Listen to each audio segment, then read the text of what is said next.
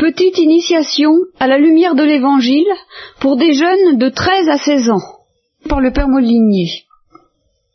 24e séance. Donc, si vous voulez, séance d'introduction, euh, un peu plus très courte, très très peu doctrinale apparemment, sur l'esprit dans lequel on va essayer de faire ça. Je vais vous parler de vous. J'ai vous l'impression, l'impression que vous me faites. Hein. Je vous l'impression que vous me faites, euh, l'impression d'ailleurs, mais assez redoutable.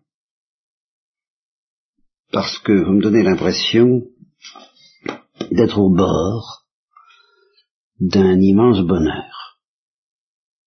Tous. D'être tout à fait au bord d'un très grand bonheur. Euh, le bonheur de l'amour de Dieu. Le bonheur de, connaître l'amour de Jésus. L'amour dont Jésus vous aime. L'amour qu'il vous donne. L'amour qu'il vous demande. Alors vous êtes au bord de ça. Voilà l'impression que vous me faites, je, sens bien. Vous êtes du côté de la frontière. Plus ou moins près, plus ou moins loin, mais dans la zone. Peut-être même il y en a quelques-uns qui ont mis les doigts de pied dans... Pas plus que les doigts de pied, non. D'autres qui se tiennent à présente distance, mais vous êtes dans la zone. Et ça, ça fait une énorme différence avec la plupart des, gens, même ceux qui vont à la messe. Hein. C'est pas pour encourager le pharisaïsme, pour que vous puissiez dire euh, merci mon Dieu de, de, ce que je ne suis pas comme les autres hommes, parce que là j'accepterais presque dans ce cas-là que vous fassiez cette prière-là, à condition que justement vous disiez euh, je ne suis pas comme les autres hommes parce que je suis au bord de quelque chose. Ça, c'est tellement, comprenez le, pharisien et les pharisiens parce qu'ils s'installent dans euh, je fais ci, je fais ça, je, suis installé dans ma vertu. Là, ce que je vous dis, c'est vous n'êtes pas installé du tout, précisément. Vous êtes dans une zone critique, une zone de transit, une zone névralgique. Donc reconnaître ça, c'est difficile de le faire avec orgueil parce que c'est pour ça que je dis c'est un petit peu redoutable. C'est magnifique. C'est magnifique, justement, parce que s'il y a une tristesse, c'est que la plupart de vos camarades, la plupart des gens que, vous connaissez et ceux que vous connaissez pas, sont, très loin de cette frontière.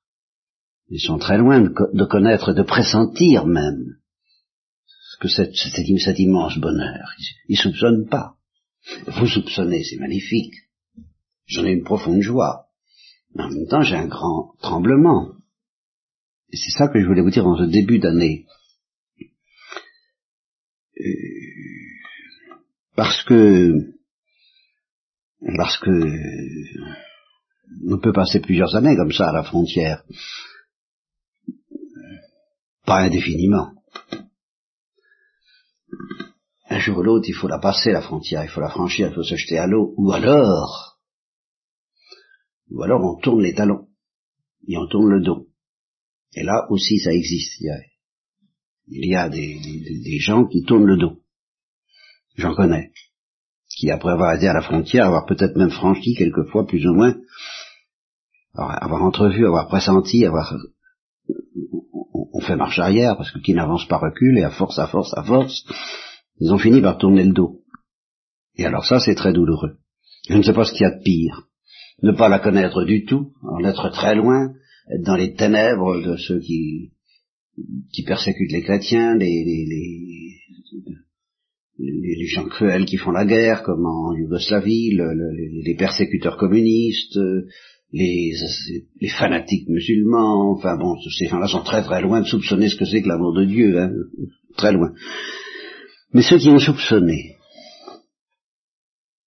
et puis qui ont tourné le dos petit qui à force de, de, de, de de faire l'idiot, pour employer l'expression polie, distinguée, acceptable, avec cette euh, frontière, cet amour, ce bonheur qui pressente, on finit par reculer, reculer et tourner le dos, tourner les talons, s'enfuir plus ou moins clairement, ou entrer dans un certain brouillard et, et un peu s'endurcir.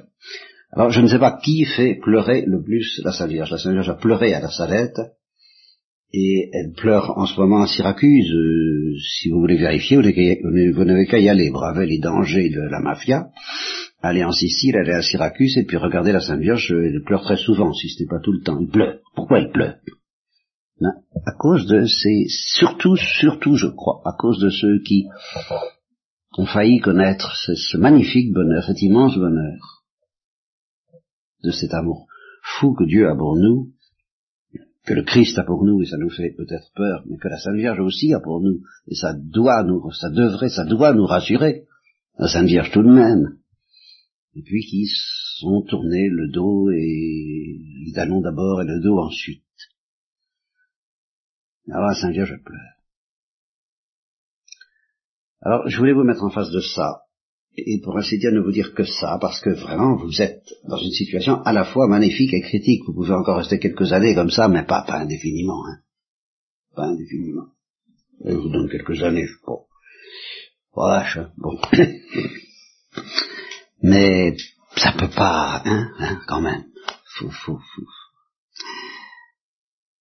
Et parce que vous, vous me demandez de faire le catéchisme, eh bien, il y a plusieurs manières de me demander de faire le catéchisme. C'est pour ça que c'est une introduction au catéchisme. Et, c'est à voir. Moi, je vous interroge.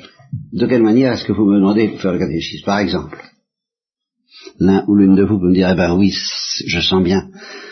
J'ai basculé, j'ai dit oui, je, je, je, je, ne connais pas grand-chose à ce bonheur, mais je veux le connaître. Je dis oui, j'accepte, je, marche, euh, aidez-moi, faites-nous du catéchisme. Parce que j'ai dit oui à Jésus et à Marie, je veux aller de l'avant, faites-nous du catéchisme. Bon, ça c'est magnifique. C'est la très bonne demande. Il y en a qui peuvent me dire aussi, euh, ah, je voudrais bien dire oui, mais c'est difficile. C'est un combat, c'est j'ai peur, j'ai envie, j'ai peur, j'ai envie, j'ai peur. Ah, bon, pendu, hein. Bon, alors euh, aidez-moi, aidez-nous, faites-nous du catéchisme. Très bonne demande. Tout à fait d'accord. Beaucoup, même la plupart peut-être, me diront, vous savez ce que vous dites là, euh, je soupçonne que ça doit être vrai, ça doit, y avoir, je, je, je suis un peu dans le brouillard, j'entrevois, je, vois un œil comme ça, euh, ça, se pourrait bien, il y a doit y avoir quelque chose, je suis dans le brouillard, je suis dans les brumes, je suis dans le bleu, je suis dans le blanc, je suis dans le, je suis dans le coton, je vois, je, je, comprends pas grand chose, oui, sans doute, peut-être, oh, mais je vois pas bien. Euh, faites-moi du catéchisme. C'est une bonne demande. Alors là, je suis tout à fait à votre service pour ça. Mais il pourrait y en avoir qui diraient, euh, écoutez, un, euh, frontière, pas frontière, parce que vous m'embêtez pas avec ça, c'est pas pour ça que je viens à l'histoire de, de, de, faire de, de, de grand bonheur, d'océan d'amour, euh, c'est pas de ça qu'il s'agit, euh, ne parlez pas de ça, et faites-nous du catéchisme. Alors ça, c'est la très mauvaise demande. Vous voyez? Et euh, ne nous embêtez pas et faites-nous du catéchisme. Voilà. Alors le catéchisme inoffensif, bien sûr que je, pourrais le faire, et du très correct, du très solide. justement, la bataille du catéchisme, c'est pas seulement la bataille des catéchistes qui déraillent, qui divaguent, qui parlent de n'importe quoi et d'autres choses, ou qui sont pas très sérieux sur la doctrine, je, ne les approuve pas. Et je privilégierais à ce moment-là les catéchismes traditionnels, authentiques, euh, thomistes, euh, tout, ça, bien sûr. Mais beaucoup de gens, même parmi les esprits traditionnalistes, j'en ai connu dans ma vie deux prêcheurs qui me disaient, écoutez, euh, ne me disaient pas, oh, ils ne me le disaient pas, il me disait rien du tout, mais il y a une manière de ne rien dire qui est très éloquente. C'est-à-dire, euh, laissez-nous tranquilles avec les frontières, avec les amours, avec les océans, avec les folies, avec les bonheurs, avec le, feu et l'eau d'amour de Dieu, et faites-nous du catéchisme. Solide, traditionnel, intégriste, de grande vérité. Ça n'intéresse pas beaucoup ni l'Église, ni Jésus, ni la Sainte Vierge. Voilà ce que je voulais vous dire. Et c'est terriblement court, je vous ai convoqué pour, pour, rien vous dire du tout, pour ainsi dire, je, je, leur demande pardon. Euh, il y a tellement de choses à, à dire, mais voyez, tout se situera. Tellement de choses à dire que vous ignorez. La, la différence entre Dieu et Jésus-Christ, l'amour de Dieu et l'amour de Jésus-Christ. Est-ce que vous êtes bien honnête Est-ce que vous y, vous y retrouvez bien Si je vous demandais?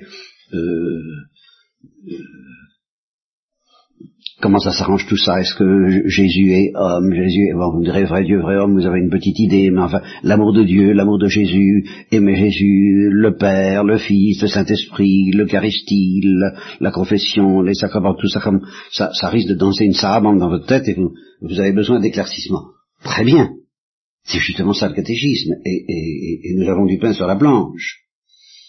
Mais c'est toujours pour que cette espèce d'immense bonheur que vous pressentez, ça vous aide d'abord à mieux le pressentir, à, avoir une idée un peu plus claire de la topographie des lieux, justement. Si vous êtes euh, dans, dans, dans euh, par, gros temps, par temps de brume, il y y a intérêt à savoir qu'il y a une falaise.